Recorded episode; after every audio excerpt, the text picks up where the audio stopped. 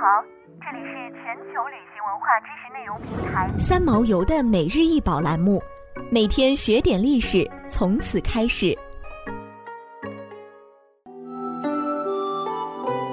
青玉杯，高六厘米，口径四点五厘米，杯壁不到二毫米厚，为喇叭口圈足形制，青玉质地，杯沿颜色较浅，杯身下方青绿，似有山水。由于宋徽宗嗜玉成瘾，直接或间接促进宋、辽、金玉器的空前发展。虽然他并不是一个好皇帝，但是是一个出色的艺术家。他在位的这段时期内，对瓷器、书画、玉器等工艺美术都产生巨大的影响。宋代玉器有着清新自然、造型秀丽、装饰简练的特点，没有过多的雕琢，却有形神俱备、质朴无华的情调。宋人追求不是雕琢、天然成趣的审美意境，讲究细腻纯真、意境高雅的文人格调。在这样的文化风潮印象下，玉器作品具有一种自然恬静的含蓄美，同时也充满世俗生活的欢乐情趣。宋代玉材主要是软玉，产自新疆、甘肃和青海等地，有籽料。山料之分，籽料以和田白玉、青玉居多，另有少量黄中泛绿的黄绿，以及青中带黑色墨点的墨玉。而山料主要是杂质较少的青白玉或白中泛青的黄果青玉。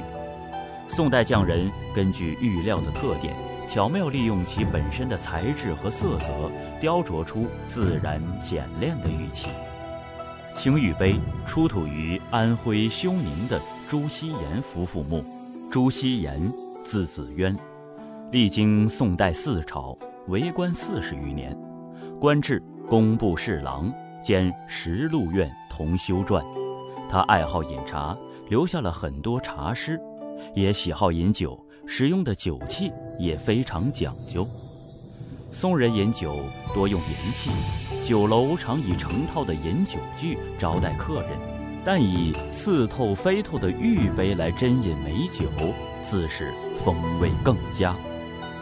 这件青玉杯就是其中一件酒具，看似只是一个小杯子，可是制作它却要耗掉几公斤的优质大玉料，足见其珍惜之处。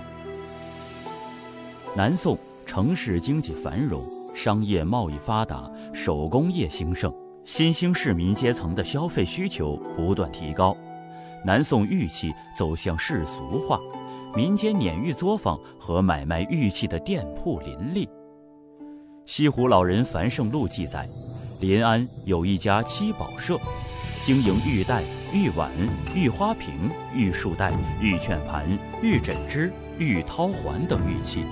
多是人们日常生活中使用的衣饰、酒具、花器等实用器。宋代玉器制作的工艺在当时到达前无古人的地步。明朝学者高廉评价：“宋工制玉，发古之巧，形厚之拙，无奈宋人焉。”